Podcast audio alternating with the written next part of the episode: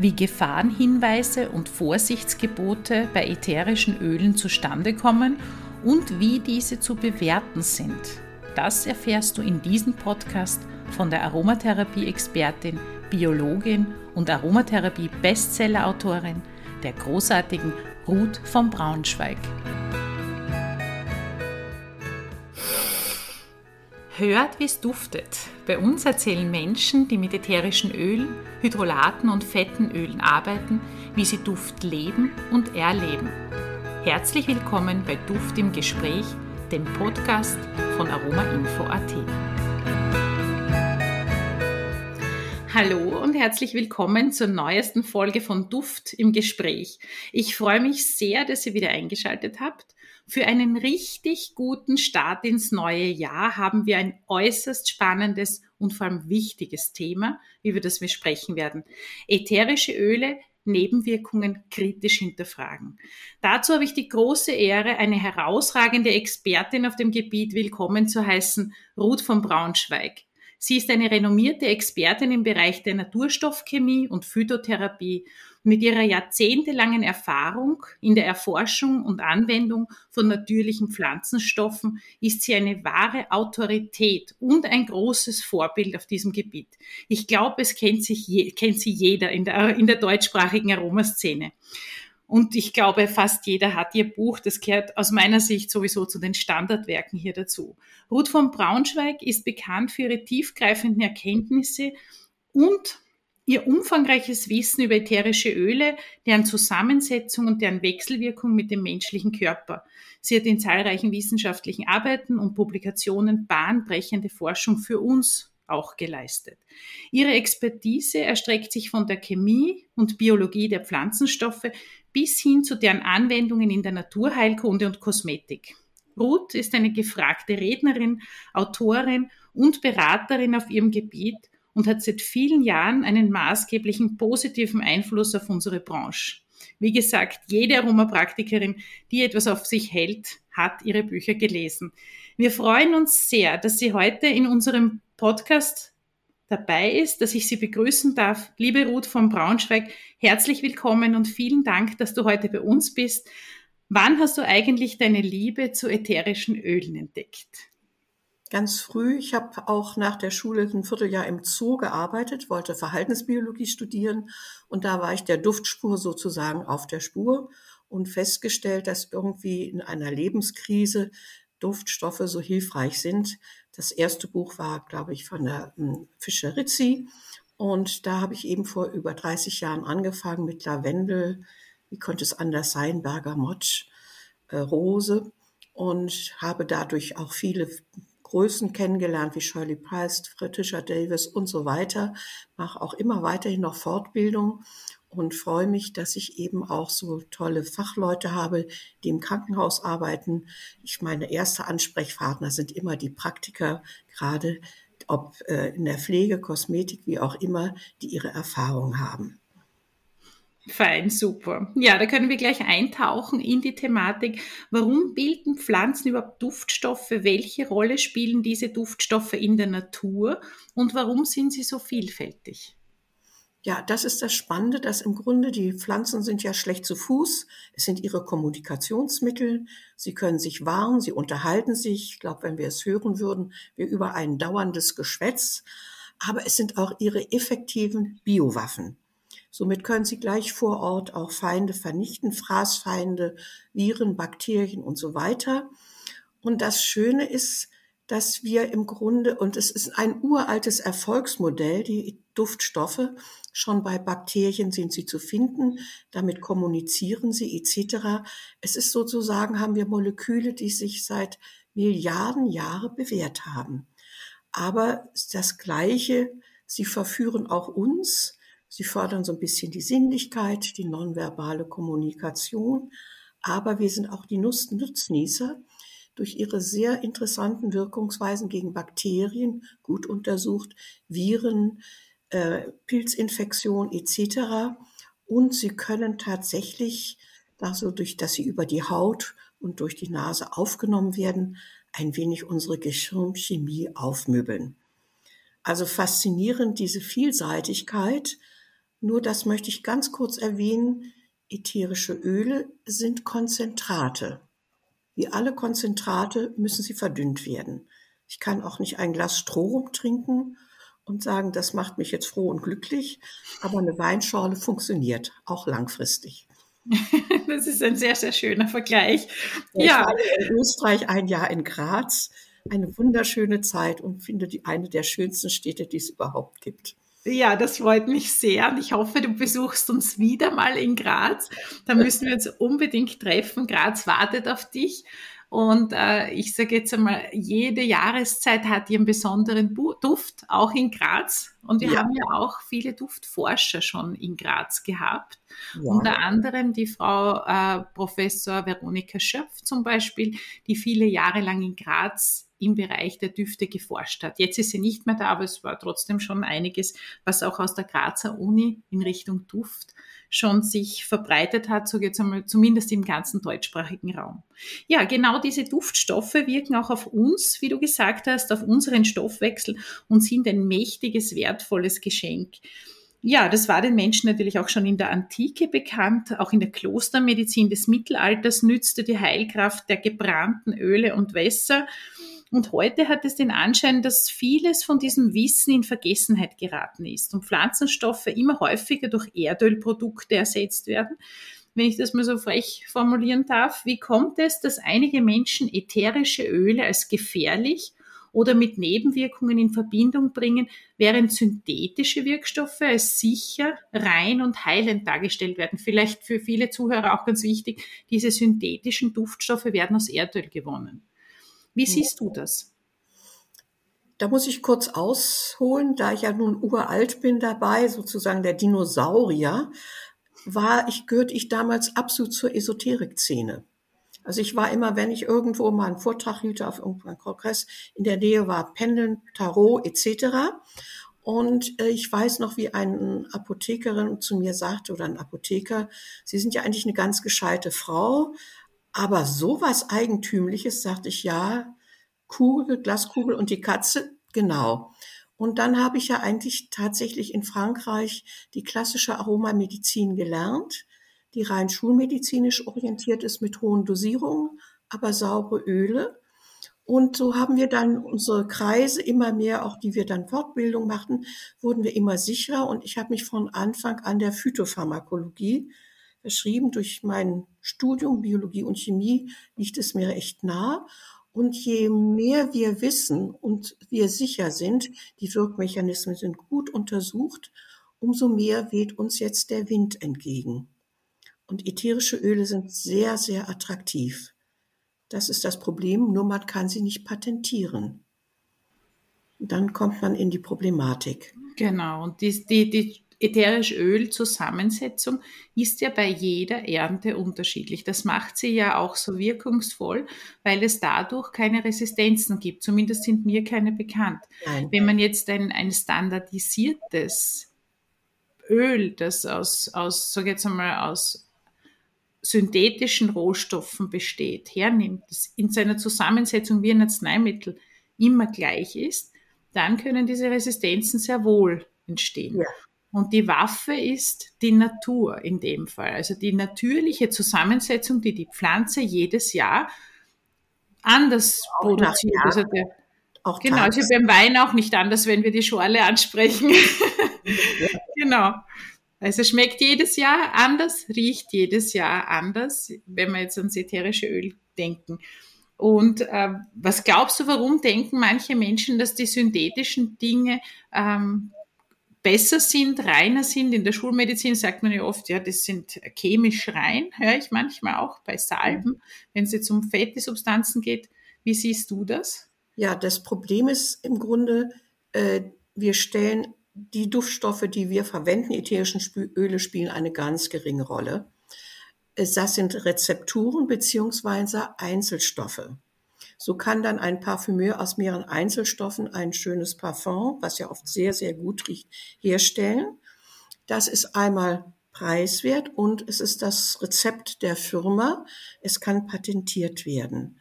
Das ist das Problem, dass die Natur eben auch diese wechselnden Wirkungen hat und teilweise äh, werden natürlich Verbindungen vernommen. Man nennt das Chelar-Verbindungen, die sehr verträglich sind. Sie brachen praktisch nichts. So. Aber ätherische Öle sind stark stoffwechselaktiv. Da haben wir manchmal auch Probleme mit Dermatologen. Die machen was. Die machen was auf der Haut. Sie tun was im Körper. Das ist das Problem. Sie haben auch eine Fernwirkung. Das hat ein klassisches Parfum nicht. Und ähm, es ist natürlich viel, viel preiswerter als ein gutes ätherisches Öl. Also das Geld spielt mit Sicherheit auch eine Rolle. Äh, dann Wort den Nebenwirkungen. Ganz kurz, ich habe in Frankreich eben die klassische Aromatherapie kennengelernt, die sehr hohe Dosierungen verwendet und auch alles innerlich genommen wird. Also äußerlich, aber primär auch innerlich. Und dann kann manchmal so Nebenwirkungen haben, dass die Leber schlapp macht oder was Unbekömmliches ist. Äh, da haben wir einfach, müssen wir sehen, woher kommen die Nebenwirkungen. Und auch in vielen Büchern findet man auch Nebenwirkungen, die praktisch von hohen Dosierungen auf niedrige übertragen werden. Aber da kommen wir nochmal. Genau, da kommen wir später auch noch dazu. Aber das klärt schon einmal wichtige Missverständnisse auf. Vor allem die Patentierung, die du angesprochen hast, ist sicher interessant, wenn mit Einzelsubstanzen Parfums kreiert werden versus, ich jetzt einmal, Naturparfum, wo wirklich mit ätherischen Ölen, die ja an sich Stoffgemische schon sind, ja. Äh, Düfte kreiert werden. Ja, vielen Dank. Ein weiterer Begriff, den wir häufig hören, ist das Multitarget, also die, ist die Multitarget Pharmakologie. Kannst du uns vielleicht erklären, was das bedeutet und wie ätherische Öle in diesem Zusammenhang verstanden werden? Ja, das ist ein ganz spannendes Thema, eigentlich noch sehr, sehr neu, den sich jetzt auch immer mehr Wissenschaftler und auch Ärzte widmen. Professor Michalsen kann man mal im Internet nachschauen, moderne Naturheilkunde, Mediziner, äh, Naturheil in der Charité in Berlin tätig. Das haben wir jetzt eine Sache, dass man dieses Multi-Target-Prinzip sagt, das ist die moderne Naturheilkunde. Das heißt Multi-Field-Targets, Ziele, Orte. Also wir haben Vielstoffgemische, es sind Wirkstoffgemische, die an unterschiedliche Rezeptoren andocken, Enzyme, äh, Organe, Organsysteme. Und da wir ja mit Duftstoffen seit Millionen von Jahren verbändelt sind, kennen die sich in unserem Organismus aus. Wir sind ein eingespieltes Team. Und hier stellt man fest, dass ein Vielstoffgemisch, wie zum Beispiel jetzt ein ätherisches Öl, man sagt bis 500 Inhaltsstoffe, aber ähnlich wie beim Wein oder beim Kaffee. Wein hat um die 800 und Kaffee auch zwischen 800 und 1000 Inhaltsstoffe. Natürlich eine andere Wirkung hat, als wenn ich nur ein Koffein oder ein Alkohol trinke. Also ich kann jetzt schlecht jemand sagen, hier ist eine Flasche Wein, einmal habe ich nur den Alkohol, 12 Prozent und einmal den Wein. Ja, du lächelst, vollkommen richtig, das bringe ich immer. Oder Kaffee, wir haben uns im Studium auch äh, Koffein reingeschaufelt mit Herzklopfen etc. Also viel längst nicht so bekömmlich. Und hier stellt man fest, das sind auch diese Untersuchungen von Professor Milchalsen, dass diese Vielstoffgemische sehr sanft wirken und sich untereinander auch zügeln. Es gibt Stoffe, die problematisch sind, die aber in der Form äh, richtig integriert werden, in den Stoffwechseln gezähmt werden und sich gegenseitig unterstützen, also Synergie bilden. Und da ist man jetzt dabei, dass man feststellt, dass das sehr, sehr verträglich ist, aber längst nicht so eine starke Wirkung hat wie zum Beispiel ein Einzelmedikament. Und da dachte ich mir, je, jetzt haben wir, jetzt haben wir die Argumente, dass eben auch ein Einzelstoff rausgefischt aus einem Vielstoffgemisch hat völlig andere Eigenschaften. Das darf ich, habe ich einen Moment Zeit, kurz erklären. Natürlich, ich habe eine Familie vor Augen, Vater, Mutter, zwei Kinder. Und die jüngste, die Bettina, die war also absolut hm, kein Fan von Ärzten. Wenn sie die schon sah, fing sie an zu schreien. Und als sie klein war, sie konnte ordentlich zubeißen die wäre praktisch als kleiner Inselstoff rausgenommen ein Problem. Mein Sohn, friedlich, der sagt, es geht vorbei, der wäre jetzt ein friedlicher Inhaltsstoff. Mein Mann und ich wären sozusagen die Leitsubstanzen. So kann man also irgendeinen kleinen Stoff rausfischen, einzeln untersuchen, der aber als Vielstoffgemisch völlig andere Eigenschaften hat. Bedauerlicherweise sehr gut untersucht wird das schon nicht beachtet. Dazu muss ich noch einen Hinweis geben. Die Analytik, die Einzelstoffuntersuchung wird praktisch finanziell unterstützt, nicht die Vielstoffgemische. Wir wissen ja gar nicht, wo sie überhaupt im ganzen Körper wirken. Das ist gewaltig. Und gerade mit, diesen, ähm, mit diesem Ansatz habe ich in der Praxis sehr, sehr gute Erfahrungen. Das muss ich schon dazu sagen. Ein Beispiel unlängst von einer Dame, die zu mir gekommen ist, die einfach, sage jetzt einmal, im Balance kommen wollte, sehr gestresst war, Schilddrüsenprobleme hatte und äh, einen erhöhten Blutdruck. Und sie kommt zu mir, ich bin ja keine Ärztin, ich darf nicht heilerisch tätig sein. Insofern habe ich ihr, ähm, also mit ihr gemeinsam einen Riechstift erstellt, der sie eben entspannen sollte, den sie abends nutzt. Und was war das Ergebnis? Äh, sie braucht keine Schilddrüsenmedikamente mehr und sie braucht auch keine Medikamente mehr gegen den erhöhten Blutdruck. Das Ganze nur aufgrund der Anwendung eines Riechstifts, der auch ganz oft unterschätzt wird. Ja. Der Riechstift an sich, weil man immer von der Einnahme auch spricht. Der Riechstift an sich, wenn ich eine, eine Inhalation mache, gelang, gelangen die Wirkstoffe trotzdem über die Lungen in den Blutkreislauf. Und das Dritte ist, das wissen wir, vor allem Raucher wissen das auch, ne? Äh, dass die Wirkstoffe in, in den Blutkreislauf bekommen, wenn sie etwas inhalieren. Und dann ist auch noch wichtig der Punkt, äh, ich habe auch noch ein fettes Öl dazugegeben, in dem Fall was äh, Sanddorn Fruchtfleischöl.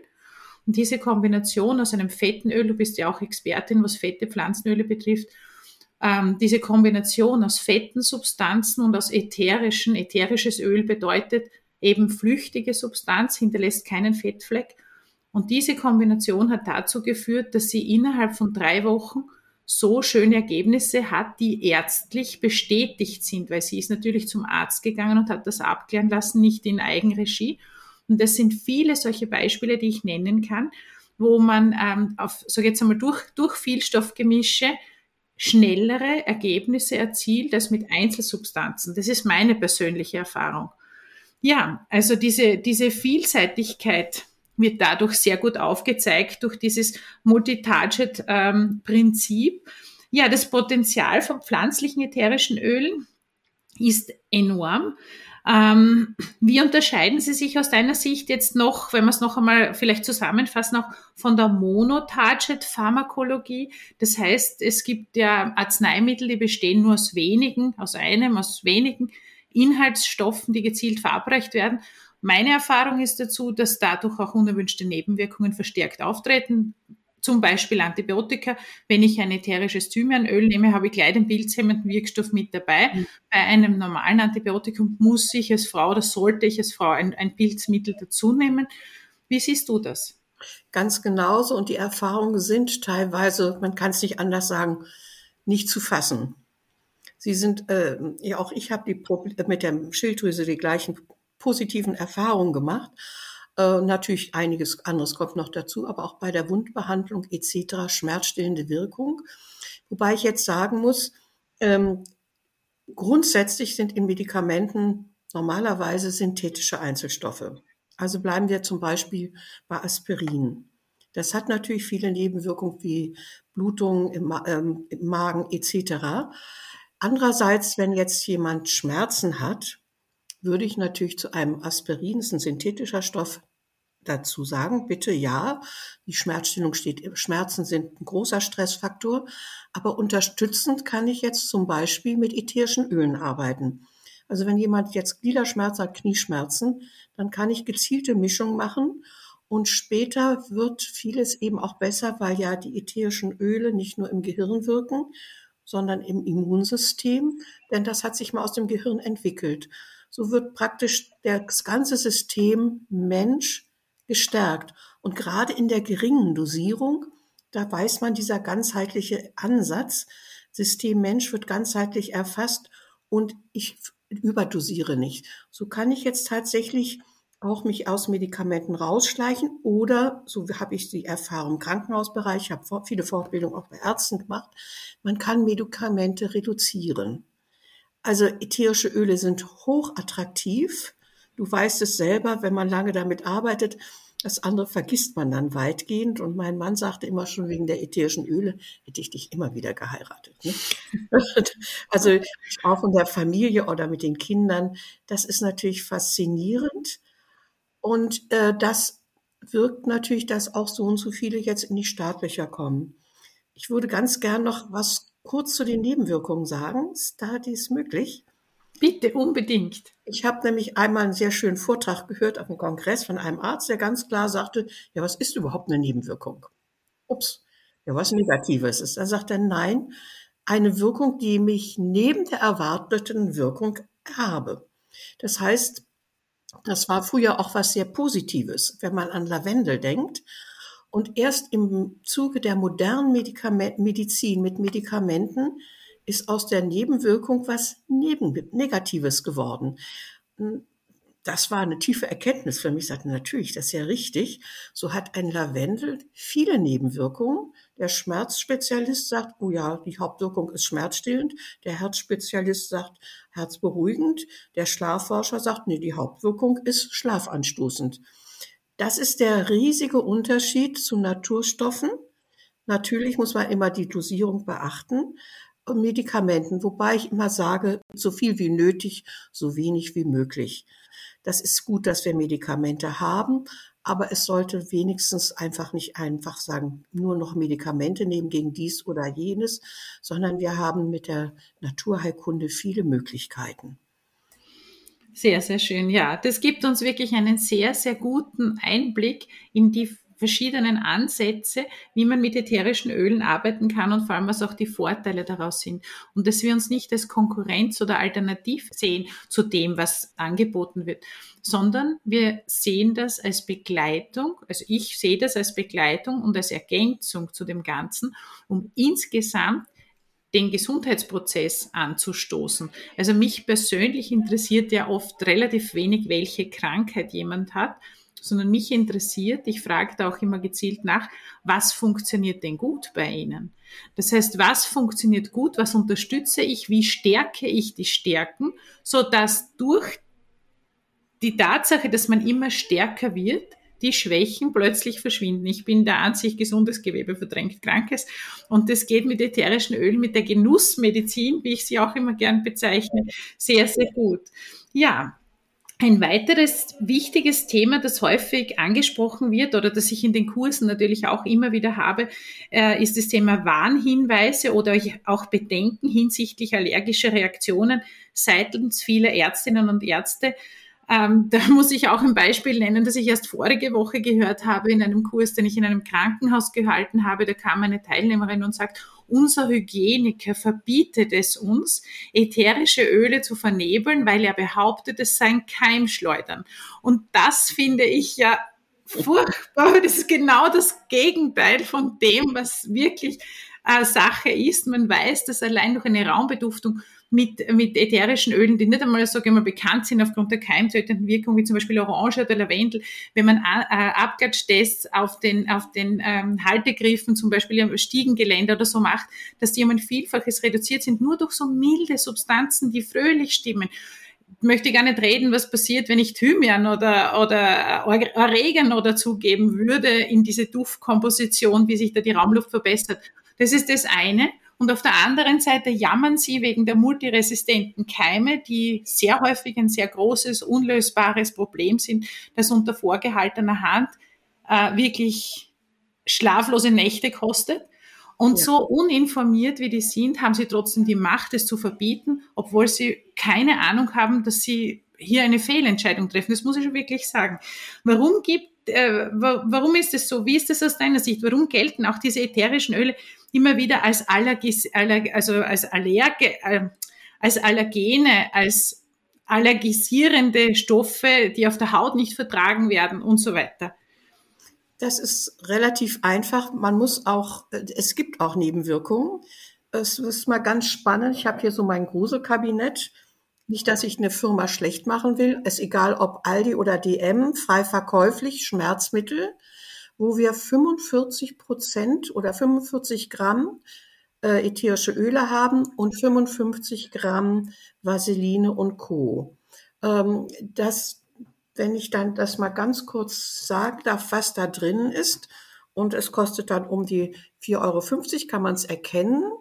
Äh, und bitte, äh, Herr DM oder Aldi oder Frau Kloster, Frau Melissengeist, wie auch immer, die machen alle Firmen, was offiziell erlaubt ist. Und da sind jetzt 25 Gramm gereinigtes Terpentinöl drin.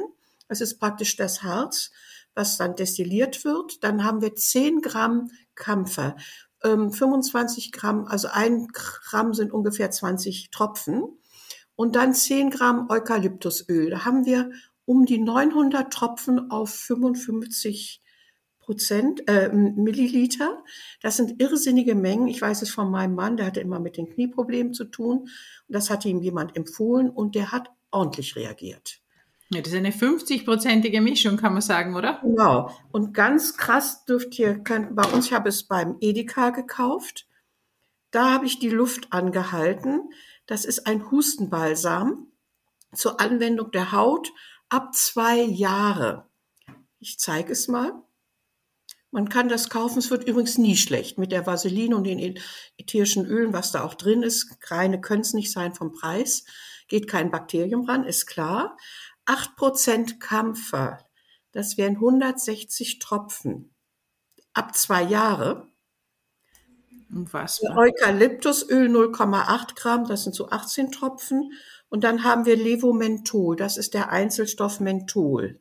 Drin 4 Gramm. Das sind dann viermal 80 Tropfen. Das auf eine Babyhaut. Ich habe das ja meinen Kindern auch gegeben. Die haben es überlebt. Also es ja. ist schon mal erstmal für die Kinder. Aber ja.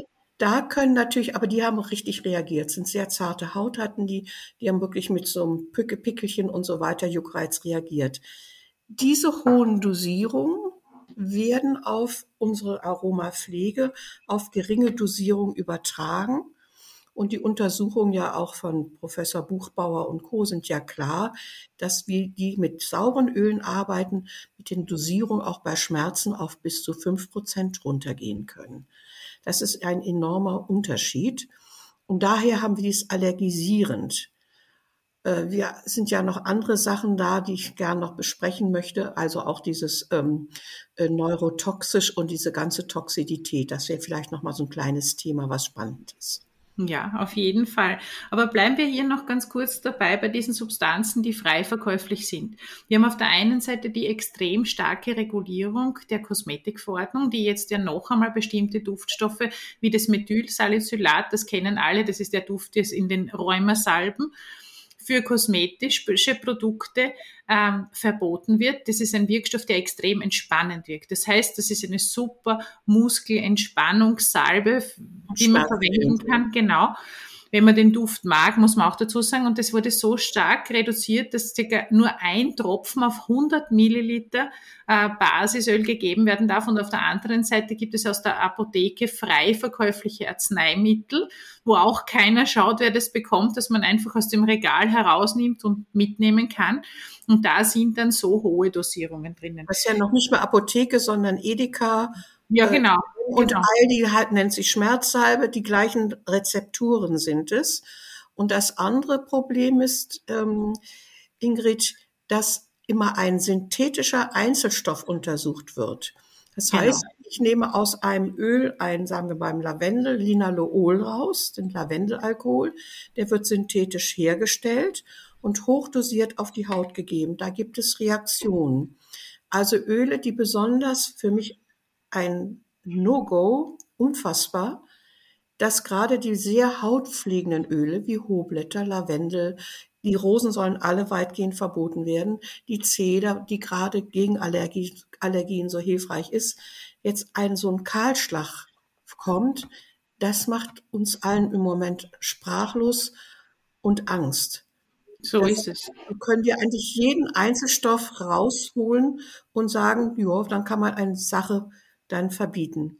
Ich weiß nicht, ob ich nochmal auch auf die Hepatotoxe schreibe. Mhm, jawohl, da kommen wir dann auch auf jeden Fall noch hin. Ich möchte nur ganz kurz noch bei der Haut bleiben.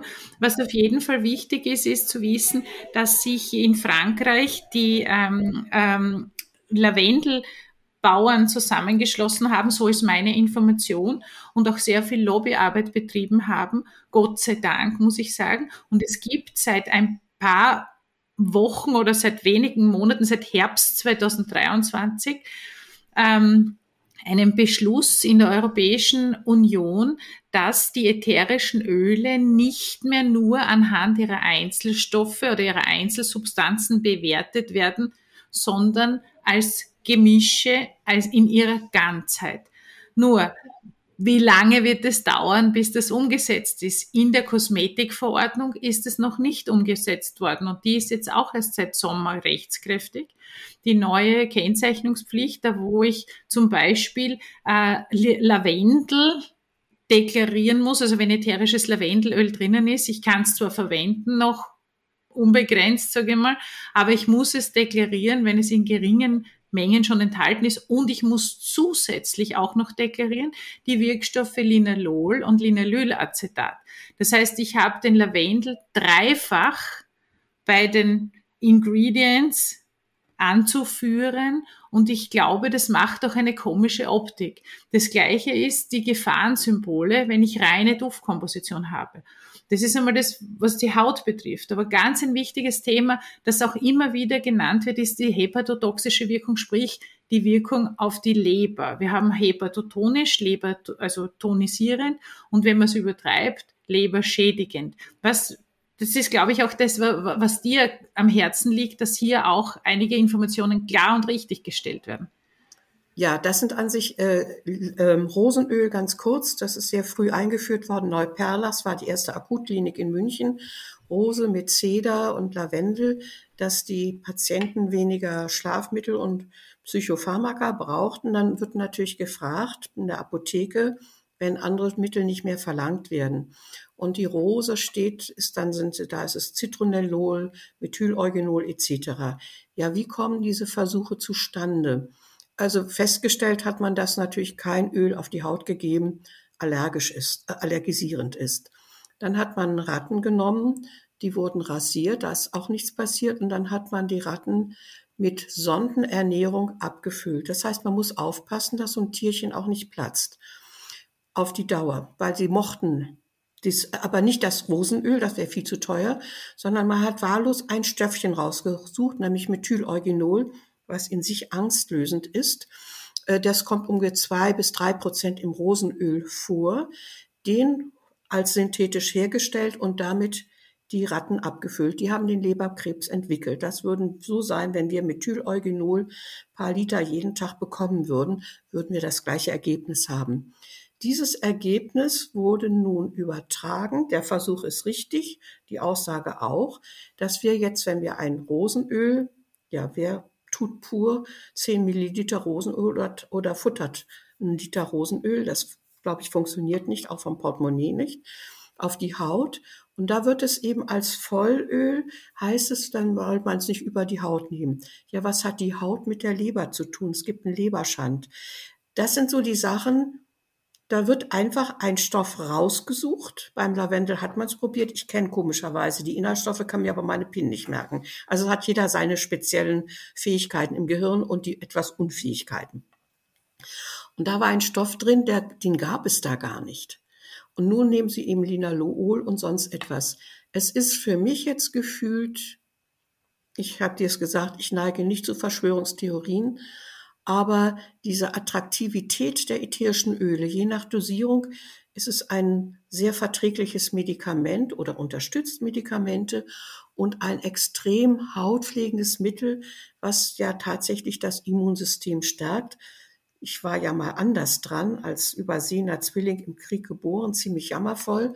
Ich würde sagen, von dem Immunschwächling bin ich ein Immunstärkling geworden. Ich bin jetzt 80 Jahre alt geworden und es geht mir gut. Und das war so die Sache, die mir sehr viel Kummer macht, wie man auch solche Versuche missbraucht. Denn die Übertragung ist wissenschaftlich nicht in Ordnung.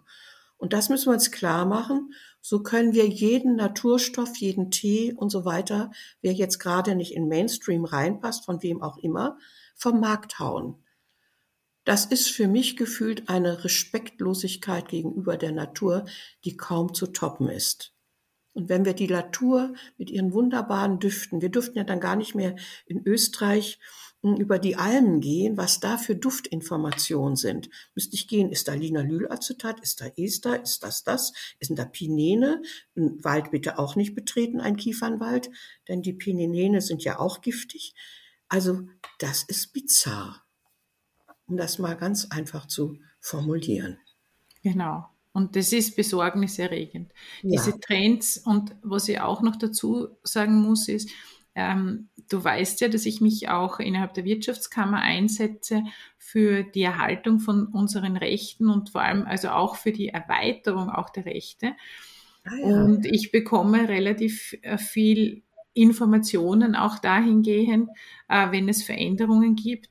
Aber es ist sehr, sehr schwierig, hier Aufklärungsarbeit zu betreiben, weil die Entscheidungen, und das behaupte ich jetzt einmal, weil ich es für Österreich weiß, Entscheidungen nicht nur in den Spitälern, sondern auch auf politischer Ebene werden von Menschen getroffen, die mit diesen Produkten nicht arbeiten, sondern es werden bestimmte ähm, Experten beigezogen, aber nicht welche, die in der Praxis damit arbeiten.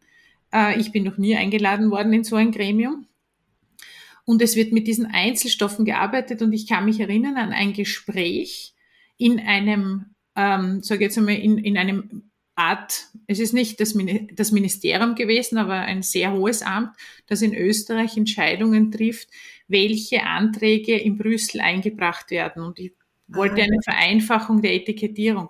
Und diese eine Person, diese eine Dame, hat gesagt, sie empfindet es nicht für sinnvoll. Sie ist Juristin und das wird nicht weiterverfolgt. Da wurde nicht mal ein Chemiker beigezogen, niemand. Eine einzige Person hat es verhindert, dass das weitergeht. Und es ist natürlich schwierig für Menschen, die mit Naturprodukten arbeiten, die in der Regel auch, sage ich mal, Pioniere wieder sind, weil das eigentlich ist ja was Altes, ja, mhm. Ähm, die wenig Lobbyisten haben oder auch nicht Zeit haben, hier die ganze Zeit zu recherchieren, was wird gerade geändert und auch nicht Budgets von 200.000 Euro aufbringen können für Lobbyisten, so wie das große Konzerne tun können. Da ist es sehr schwierig, hier äh, Vereinfachungen oder Verbesserungen zu schaffen, obwohl wir im großen Kollektiv sehen, dass es in eine falsche Richtung geht. Und ich hoffe, dass auch dieser Podcast viele Menschen aufweckt, die mit ätherischen Ölen arbeiten, sich zusammenzuschließen und gemeinsam aufzuzeigen, dass hier ähm, etwas schief läuft. Ja, es sind ja auch zwei verschiedene Denkweisen die wir können nicht ganzheitlich denken, dass unsere Denkkappe einfach schlichtweg zu klein. Aber äh, so arbeiten Pharmakologen mit Einzelstoffen, ist auch richtig. Aber wir haben, und deswegen dieses äh, Multi-Target-Prinzip, wir haben dann eben die Vielstoffgemische. Und das ist klar, der Organismus ist biologisch gesehen, evolutionär, nur auf Vielstoffgemische eingestellt stellt. Ein Rohrzucker, ein raffinierter Zucker hat andere Wirkungen als ein unraffinierter, ein Rohrzucker. Und das ist natürlich, wenn du hast da Einblicke, beunruhigend. Das ist ja auch diese Geschichte, ähm, Busen, Buben wachsen Busen mit Lavendel und Kinderärzte dann Lavendel nicht äh, verbieten. Und da gibt's ja die Untersuchung von einem Pharmakologen, der festgestellt hat, dieses Lavendelöl und ein Kind ist es, da war nicht ein Stoff drin, der auch im Lavendel vorkommt. Und so wird das in die Welt gesetzt. Diese Angst vor der Natur, die erschreckt mich. Mhm, genau, so ist wir von einem anderen Planeten, um das mal einfach ja, richtig. Ne? Genau, also es ist diese Entfremdung schon von natürlichen Substanzen. Die Natur wird einerseits belächelt, weil es ist ja nur pflanzlich und auf der anderen Seite äh, als, als übergefährlich dargestellt. Und gesund sind scheinbar Fertiggerichte und synthetische Rohstoffe und der Zucker, weil du den Zucker angesprochen hast. Das vergleichbar ist es momentan mit der Gesetzeslage so, als würde Zucker verboten werden oder ist Zucker als gefährlich eingestuft, äh, wenn er irgendwo, sage ich mal, 0,1%ig enthalten ist. Zucker ist per se keine gefährliche Substanz. Aber natürlich, wenn ich mich extrem zuckerreich ernähre, das wissen wir, da gibt es auch genug Untersuchungen, dann kann das meinem Körper schädigen. Wichtig ist Aufklärung. Wenn wir ähm, die Information über die Dosierung und über die korrekte Handhabung mit diesen Produkten an die Schulen gehen könnten, dass wir bereits bei den Kindern ja. beginnen, die von vornherein neu, neugierig sind, offen sind. Ich vermisse das Thema Riechen in der Schule komplett. Es gibt das Projekt Dufte Schule, das hat es gegeben von Professor Wabner ne, in mhm. Deutschland. Aber das ist auch irgendwie, ja, hat sich kaum durchgesetzt. Genau, hat sich nicht durchgesetzt. Ja. Warum? Das ist schade. Und, und, und, und synthetische Duftstoffe, wenn ich mir die Werbung anschaue und mir das anschaue, was da an Waschmittelwerbung ist mit Aromatherapie, also da wird's mir schlecht, wenn ich das rieche. Oder die Duftkerzen boomen auch mit synthetischen Duftstoffen, wenn ich irgendwo durch, eine, durch ein Möbelhaus gehe, da muss ich, brauche ich fast eine Atemmaske. Das ist ein Problem. Diese synthetischen ja. Duftstoffe, das Gehirn ist eine ganz fettige Geschichte. Ja. Was machen die im Oberstübchen? Kein Mensch weiß es, aber nichts Gutes. Ja. Nicht? Das glaube ich sofort. Noch überhaupt noch mal, hm, weil es die Zeit noch da ist, ganz kurz ja. über diese Giftigkeit, Toxidität. Ja, bitte. Ist das möglich? Äh, Im Grunde sind ja alle sekundären Pflanzenstoffe wie ätherische Öle, Phenole etc sehr hilfreich. In den 60er Jahren, man muss ja nur alt genug sein, hieß es, die machen nicht gesund, die rote Beete und Karotte, deswegen sind wir auch durch, durchgekommen. Das wäre alles Esoterik und ich weiß noch, wie unser Chemieprofessor, ein sehr berühmter in Göttingen war, der Hochbuch der Wissenschaft, wenn man nicht weiß, wer die Studie in Auftrag gegeben hat, wer der Geldgeber ist, wie das Studie Design ist, etc., dann ist es so sicher wie das Tageshoroskop. Das waren damals diese, das war uns sehr klar. Und das ist diese Toxidität. Im Grunde sind alle sekundären Pflanzenstoffe jetzt ins Biomoleküle. Die sind aufgewertet worden. Jetzt schwärmen wir, wie gut es ist, Karotte und Co. zurecht schmecken und äh, Gewürze mit den Duftstoffen. Eigentlich dürften wir es ja nicht. Das ist ja Quatsch. Das sind jetzt praktisch Stoffe auch primär ähm, Kampfstoffe der Pflanzen. Dadurch, dass wir mit seit Millionen von Jahren mit denen integriert sind, sind es Stoffe, die jetzt unsere Zellen aufrüsten. Und Paracelsus sagt ja auch, die Dosis ist entscheidend. Ob ich dort diese Cremes nehme von Aldi und Co. Die Dosis ist entscheidend und die Sauberkeit eines Öls. Und hier haben wir jetzt eben das Problem, dass wir tatsächlich äh, Gifte brauchen wir. Nicht umsonst Paracelsus das Gift, die Dosis macht, ob ein Gift ist oder ein Heilmittel. Und wir haben hier Heilmittel, aber die auch seelisch heilen. Das ist ja auch dein Einsatz, auch meiner. Sich wohlfühlen ist das beste Heilmittel schlechthin. Und das ist dieses Problem, dass jetzt auch der Toxikologe, so wurde ich von einem hm, Wissenschaftler informiert, nicht bei der Dosierung unterscheidet. Also wir werden in den gleichen Topf reingeschmissen und genau genommen da gibt es ein wunderbares Buch. Es ist sehr schön. Ich zeige es einfach. Der Titel ist so spannend. Das Prinzip der Widerstandshass, wie Stress und Gift uns stärker machen. Das heißt, diese sogenannten Giftstoffe, ich dachte vor ein paar Jahren, als ich las, endlich ein Durchbruch. Nein, die sind tatsächlich, die rüsten die Zellen auf, machen die Zellen gesund, schützen die DNA und so weiter. Wir brauchen die sekundären Pflanzenstoffe und die ätherischen Öle sind die stärksten Radikalfänger, aber in geringen Dosierung stärken sie den Organismus. Also das ist so, was ich so betrüblich finde. Man weiß so viel und macht genau das Gegenteil. Genau, das ist wirklich sehr, sehr spannend. Ja, liebe Ruth, vielen herzlichen Dank. Eins möchte ich noch sagen, dass du ja Du hast ja viele ganz tolle Bücher herausgebracht. Ich glaube, ich habe sie alle, auch die einzelnen Auflagen. Ähm, an dieser Stelle möchte ich aber auch noch ein Buch in den Vordergrund stellen, weil wir heute so viel über Kosmetik gesprochen haben. Nämlich du hast ein tolles Buch auch geschrieben, das große Buch für die gesunde Haut. Und in diesem Buch schreibst du, dass gute Hautpflege weit mehr ist als nur eine gut gepflegte Haut. Das gefällt mir sehr, sehr gut. Gute Hautpflege stärkt das Immunsystem und steigert auch die Belastbarkeit gegenüber Stress. Mit der Haut kommunizieren wir ja nach außen. Wenn wir da einen guten Schutz haben, ist das absolut plausibel. Den Buchtitel und die ISBN findet ihr in unseren Show Notes. Eins vielleicht auch noch, apropos Hilfe zur Selbsthilfe, weil wir schon gesagt haben, dass wir diese ätherischen Öle auch äh, für Kinder einsetzen können, wenn man es halt richtig macht. Mhm. Ähm, da gibt es noch ein Highlight, das ich heute verkünden darf. Und zwar am 23. Jänner gibt es abends die Möglichkeit, Ruth von Braunschweig in einem Live-Webinar zu erleben. Sie hält einen Vortrag zum Thema ein starkes Mundmikrobiom für mehr Gesundheit mit ätherischen Ölen und Fettenölen. Den Link zur Anmeldung findet ihr auch auf unserer Website unter www.aromainfo.at und natürlich auch in den Shownotes.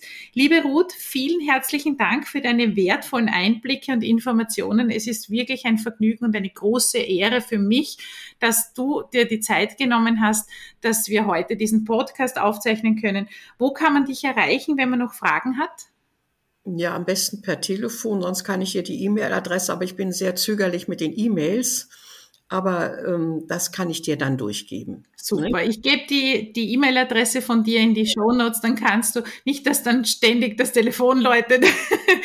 ich stelle sie in die Show Notes. Ja, vielen herzlichen Dank.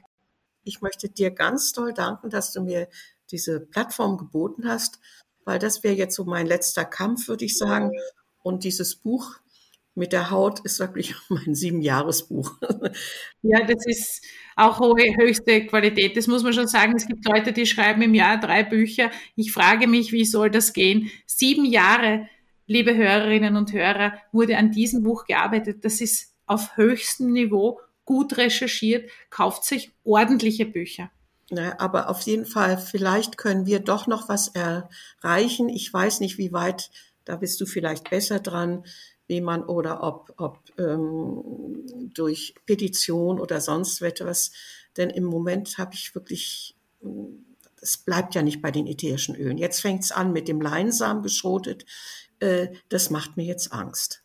Mhm, genau. Also, Nein, also wir werden über unsere Vereine, also über die VAGA, die Vereinigung für Aromapflege und gewerbliche Aromapraxis, auch über die äh, über den Dachverband, wo das Aromaforum international dabei ist und auch Artes aus der Schweiz. Wir vernetzen uns ja schon ähm, sehr gut und vielen herzlichen Dank auf deine Hilfe für deine für dein Angebot. Auf das komme ich sehr sehr gerne zurück. Ähm, es ist nur die Frage, es, es muss der richtige Zeitpunkt sein. Also ich bin ja ständig äh, wachsam. und ähm, ich bin mir sicher, dass wir was tun können. Aber das Erste, was wir auf jeden Fall tun können, ist, dass wir uns zusammenschließen. Also da kann ich auch nur einladen, Mitglied in der VAGA, der Vereinigung für Aromapflege äh, und gewerbliche Aromapraxis www.aromapraktika.eu zu werden. Das bedeutet, dass man sich auch bekennt zu diesen Werten, die wir haben und dass man sich bekennt dazu, dass hier ähm, eine starke Interessensvertretung erforderlich ist. Auch in Deutschland kann man Mitglied werden bei verschiedensten Vereinen. Ähm, es gibt in der Schweiz äh, bei Artes auch die Möglichkeit, also sich zusammenzuschließen. Ich glaube, das ist einmal das Erste, das wir brauchen. Und dann schwärmen wir aus oder was auch immer passiert. Wir, ja. wir werden nichts. Also Einzelkämpfer geht nicht. Ja, das geht gar nicht. Machen. Das geht gar nicht, das geht gar nicht und ich überlege, eh, also ich, ich werde mir dazu auf jeden Fall was überlegen und komme sehr, sehr gerne auf das zurück. Vielen Dank, dass du auch so offen mit uns äh, sprichst über diese ähm, heiklen Themen. Äh, das ist auch nicht selbstverständlich. Danke vielmals. Ja, für unsere Hörerinnen und Hörer werden wir die Kontaktdaten, wie gesagt, und die weiterführende Literatur in den Shownotes bereitstellen. Bis zum nächsten Podcast und vielen Dank, dass ihr zugehört habt. Alles Liebe, eure Ingrid Kahner.